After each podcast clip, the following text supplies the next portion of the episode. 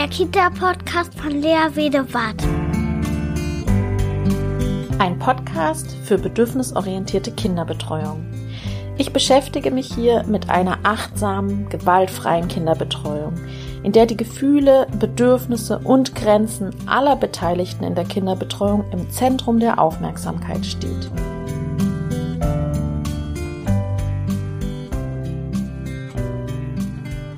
Hallo, da bin ich wieder zum Kita-Podcast. Schön, dass ihr eingeschaltet habt. Die letzten beiden Episoden handelten ja von einer bindungsstarken und bedürfnisorientierten Eingewöhnung und ich hatte die wunderbare Stefanie von Brück zu Gast. Und äh, wenn ihr die noch nicht angehört habt, dann hört da auf jeden Fall rein. Aber ich habe jetzt diese Folge noch aus meinem Archiv rausgekramt. Die hatte ich schon vor einer Weile aufgenommen, aber sie passt einfach wunderbar jetzt im Anschluss. Es geht nämlich immer noch um die Eingewöhnung. Ja, in der Praxis ist mir häufig aufgefallen, dass eben Fehleinschätzungen getroffen werden, was eine abgeschlossene Eingewöhnung angeht. Und ich habe diese Fehlannahmen oder Fehlinterpretationen mal zusammengetragen, die ich so beobachtet habe. Und darum soll es heute gehen. Viel Spaß beim Anhören. Also Eingewöhnungen werden mittlerweile immer mehr nach dem Berliner Eingewöhnungsmodell durchgeführt und das wird auch immer individueller gestaltet. Dennoch merke ich häufig, dass die Signale der Kinder, die darauf hindeuten sollen, dass eine Eingewöhnung abgeschlossen ist, ähm, oft ähm, falsch interpretiert werden. Und ich habe mal fünf Fehlannahmen zusammengetragen, die darauf hindeuten können, dass eine Eingewöhnung vermutet wird, dass sie abgeschlossen ist, aber noch nicht abgeschlossen ist. Und der erste Punkt ist, dass zum Beispiel das Kind ununterbrochen spielt. Also während der Eingewöhnung spielt es die ganze Zeit, schaut sich den Raum an und ist so sehr damit beschäftigt, sich die ganzen Spielsachen anzuschauen und den Raum zu erkunden, dass es eigentlich die Abschiede von der Bezugsperson kaum wahrnimmt. Also man sagt dann Tschüss und ja, okay, dann Tschüss. Ist egal, ob man rausgeht oder nicht. Es ist so damit beschäftigt, die ganzen Eindrücke und das Neue zu erkunden, dass die Trauer und die Trennung dann wenig Bedeutung hat. Und ähm, dann springt auch das Bindungsverhaltenssystem eben nicht so an. Die, das Bindungsverhalten wird nicht so gezeigt, weil ähm, das Interesse und das Neue in dem Moment einfach im Fokus steht. Und es steht über der Trauer und, äh, und über dem Verlust der Bindungsperson. Und ähm, da kommt dann eben schnell dieses Gefühl auf, ja, das Kind braucht keine Eingewöhnung mehr. Das ist ja nach einer Woche, das spielt jetzt immer noch hier und ähm, ja, die Eingewöhnung ist abgeschlossen. Das ändert sich jedoch manchmal bei den Kindern, wenn der Raum ausreichend erkundet wurde. Das kann natürlich dann erst nach ein, zwei Monaten sein, dass dann alles erkundet ist und dann tritt so eine erste Langeweile ein. Und ähm, wenn dann eben die Bindungsperson für lange Zeit eben schon weg ist und das Kind merkt, okay, jetzt bleibe ich hier und jetzt ist es nicht mehr so spannend, dann flammt eben dieser Abschiedsschmerz nochmal auf und die Trauer kommt dann durch. Und das kann natürlich sein, dass das Kind dann ähm, ja unruhiger wird, trauriger wird, weinerlicher wird, aggressiver wird, ähm, vielleicht auch anfängt zu beißen.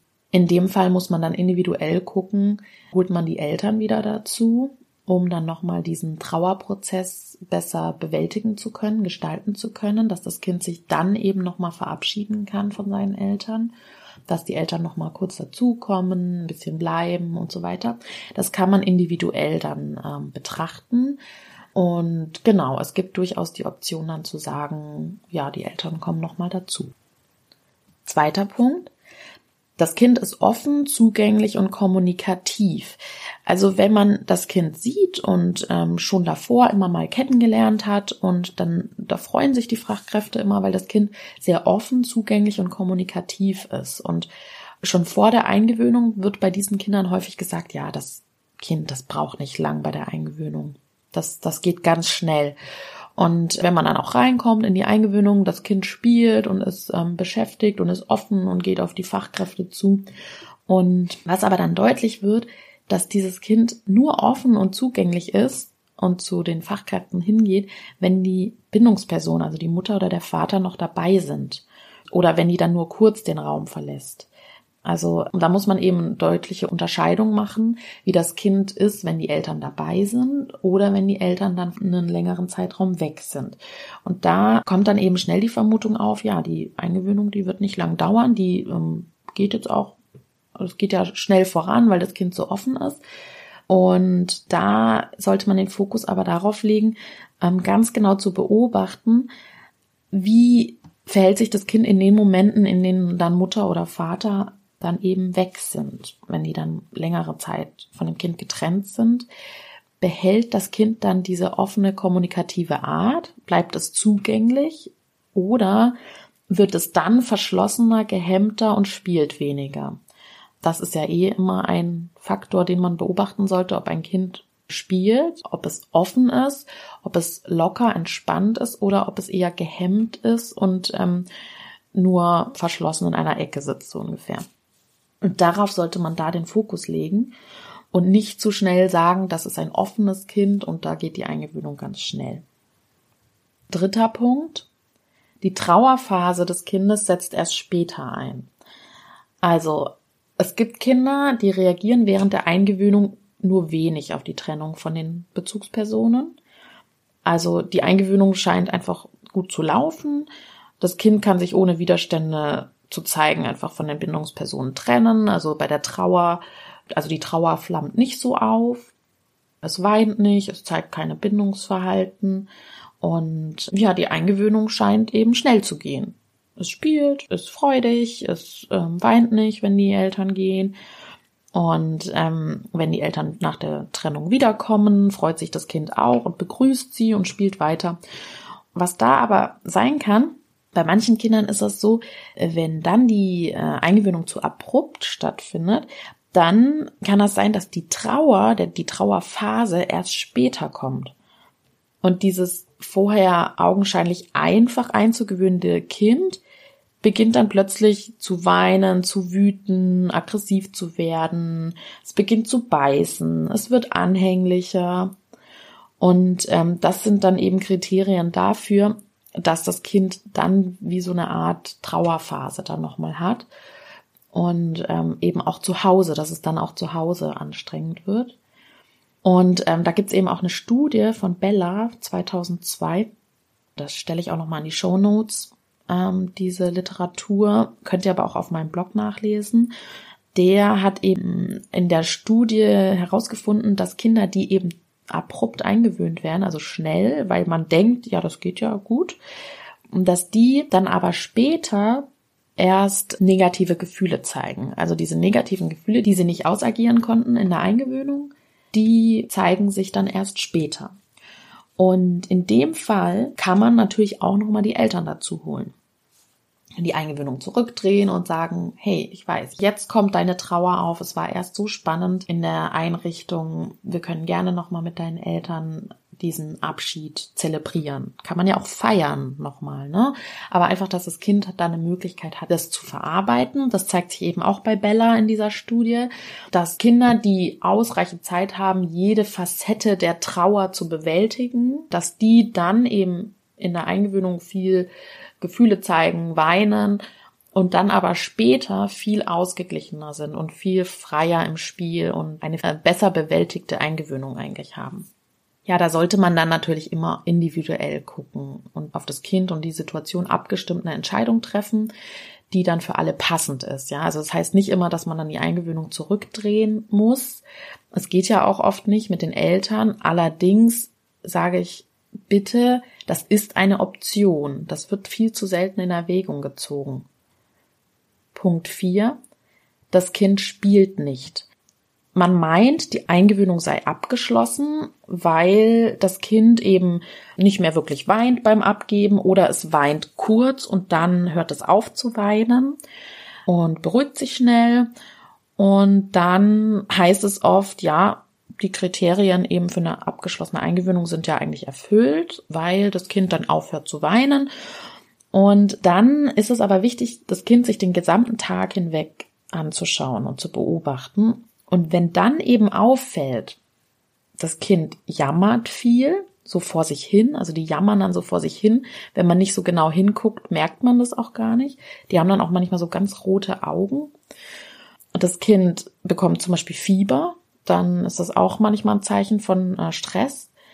Das Kind spielt nicht oder nur kaum, also so oberflächliches Spiel. Es findet nicht so richtig vertieft in ein Spiel rein, sondern ja, es schiebt mal den Ball hin und her, aber es ist nicht so richtig am Spielen.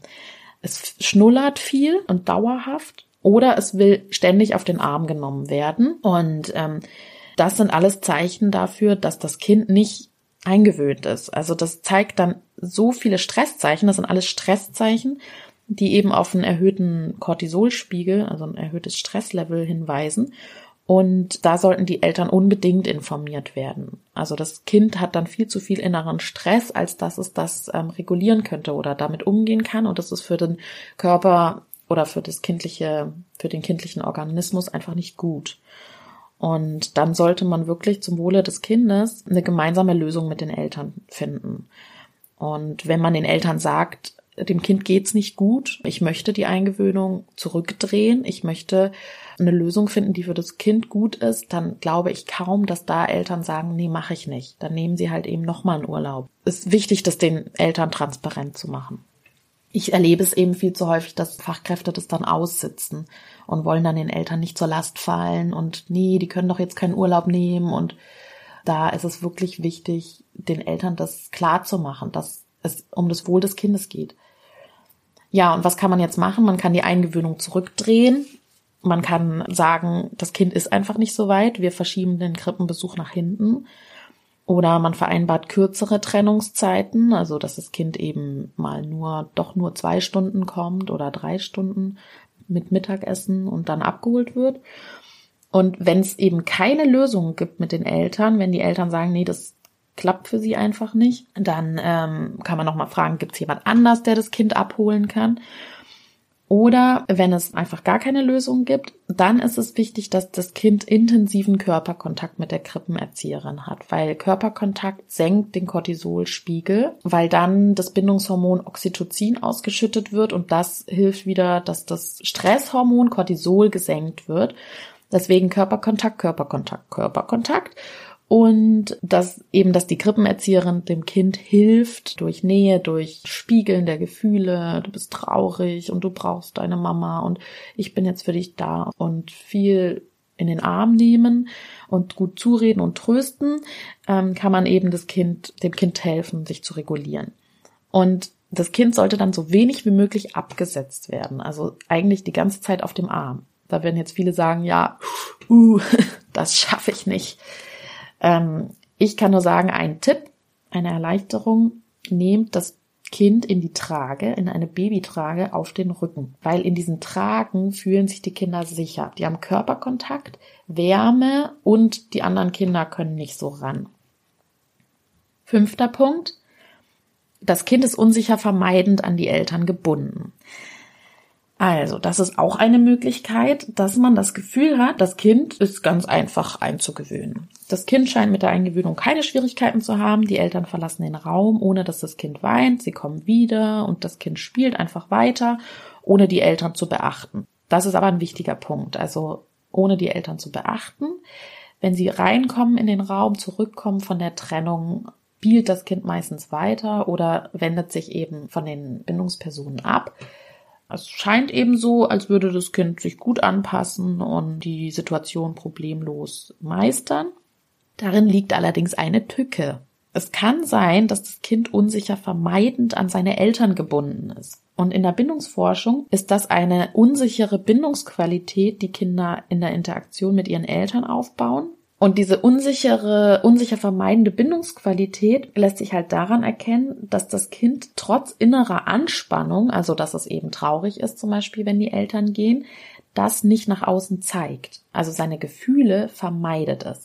Und es ist zum Beispiel traurig und bekommt Angst, wenn die Eltern gehen. Es zeigt es aber nicht. Also nochmal ein Beispiel. Wenn das Kind beim Abschied durch die Bezugsperson Angst, Trauer oder inneren Stress verspürt, kann es dies dennoch nicht nach außen zeigen. Und das Kind versucht, diese negativen Gefühle zu vermeiden, also herunterzuschlucken. Und weil es eben die Erfahrung gemacht hat, dass es seine tatsächlichen Gefühle, die es hat, lieber verdrängt. Und man weiß allerdings auch aus der Bindungsforschung, dass Kinder, die unsicher vermeidend gebunden sind, innerlich aber das höchste Stresslevel haben. Also der Cortisolwert im Blut ist sehr hoch. Und das, obwohl sie so aussehen, als wäre alles gut. Und da muss man unbedingt genau hingucken. Also so eine unsicher vermeinte Bindungsqualität lässt sich in der Eingewöhnung eben daran feststellen und gut erkennen, dass die Kinder beim Abschied der Eltern keine Bindungszeichen zeigen. Also sie weinen nicht, sie klammern nicht, sie heben die Arme nicht hoch, sie rufen nicht nach der Mama, sie winken nicht. Und noch deutlicher wird es dann, ähm, wenn die wieder zurückkommt, die Bindungsperson. Dann zeigt das Kind keine Freude über die Wiederkehr. Also es zeigt dann auch wieder keine Gefühle oder kein erleichtertes Weinen oder Hände hoch und jetzt möchte ich aber gedrückt werden, sondern es meidet dann auch den Blickkontakt zur Bezugsperson und wendet sich weiter ab und spielt dann vermeintlich. Aber das auch nur so oberflächlich.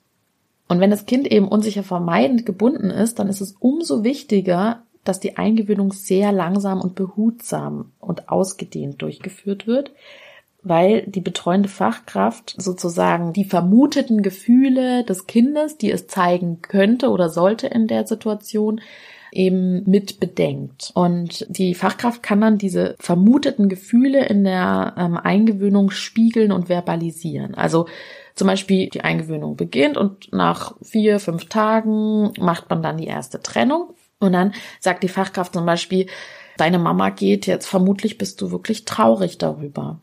Oder macht es dir Angst, wenn dein Papa geht? Das kann ich gut verstehen. Und dann wir passen auf dich auf und wir trösten dich. Und bei uns kannst du Schutz suchen. Wenn du magst, darfst du zu mir kommen und ich nehme dich in den Arm. Wobei da eben auch die vermeidend gebundenen Kinder dann selten in den Arm genommen werden wollen. Und weil sie das ja auch nicht kennen mit dem Trösten und dass die Gefühle ernst genommen werden. Und eben da wirklich nochmal zu sagen, auch wenn das Kind zeigt, die Eingewöhnung scheint fürs leicht zu sein, die Eingewöhnung trotzdem ausgedehnt und langsam und behutsam zu machen. Weil dann kann es schon was Wichtiges für sich lernen, nämlich, ach so, es gibt ja doch jemand, der auch auf meine Gefühle eingeht und dem Zeit gibt und Raum gibt. Ich möchte jetzt aber nochmal sagen, dass es durchaus möglich ist, bedürfnisorientiert eine kurze Eingewöhnung durchzuführen. Also es kann sein, dass sich eben das Kind wirklich gut von der Bezugsperson lösen kann. Das sind häufig äh, Geschwisterkinder, Kinder, die viel mit anderen Kindern zusammen sind, die auch oft schon mal irgendwo anders geblieben sind, ohne die Mutter oder den Vater, die das einfach schon ein bisschen kennen. Und die schnell Vertrauen fassen, offen sind, die schnell die Bezugsperson für sich annehmen, die Fachkraft und die trauern dann auch nicht so viel und die Eltern können auch gut loslassen und hadern kaum mit der Trennung. Und wenn man das Kind und die Eltern weiter beobachtet, kann man auch feststellen, die Trennung ist auch langfristig in Ordnung für beide. Und unter diesen Voraussetzungen kann man einfach sagen, dass eine Eingewöhnung auch kurz sein kann, also bedürfnisorientiert kurz sein kann. Das muss man nur wirklich sehr genau beobachten und individuell entscheiden. Zum Abschluss möchte ich nochmal sagen, dass wirklich wir uns bei der Eingewöhnung vor Augen halten sollten, dass wenn eine Eingewöhnung aber nicht ausreichend an den Bedürfnissen der Kinder und der Eltern orientiert ist, dann kann es dazu führen, dass Kinder wirklich häufig krank sind, viel jammern und sogar in ihrer Entwicklung beeinträchtigt werden. Das haben Grosch und Schmidt-Kolmer in einer Untersuchung in der DDR herausgefunden. Also, dass wirklich plötzlich abgegebene Kinder ohne Abschied, ohne Trauer, dass die wirklich dann sehr krank wurden und in ihrer Entwicklung beeinträchtigt waren. Ja, das waren meine fünf Punkte, die man bedenken sollte bei einer Eingewöhnung und auf die man achten sollte, um einzuschätzen, ob eine Eingewöhnung tatsächlich abgeschlossen ist. BOK, bedürfnisorientierte Kinderbetreuung, gemeinsam für starke, sich selbstbewusste Kinder. Bis bald, ihr Lieben, eure Lea.